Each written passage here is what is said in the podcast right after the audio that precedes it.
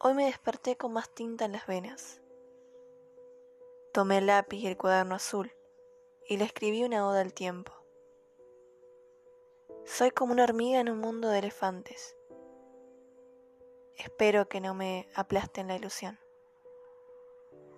Me aprisionan las palabras en un suspiro y ya no tengo con quién hablar. Entonces escribo.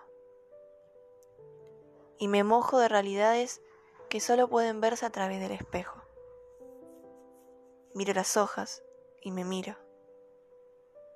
La catarsis juega conmigo, mi terapia y un café frío, convenciéndome de que el mundo se anestesia cuando se le dedican poemas. Las letras me ahogan y yo me dejo ser. Amor y no tanto, dolor y no tanto, un árbol, un pájaro y una canción.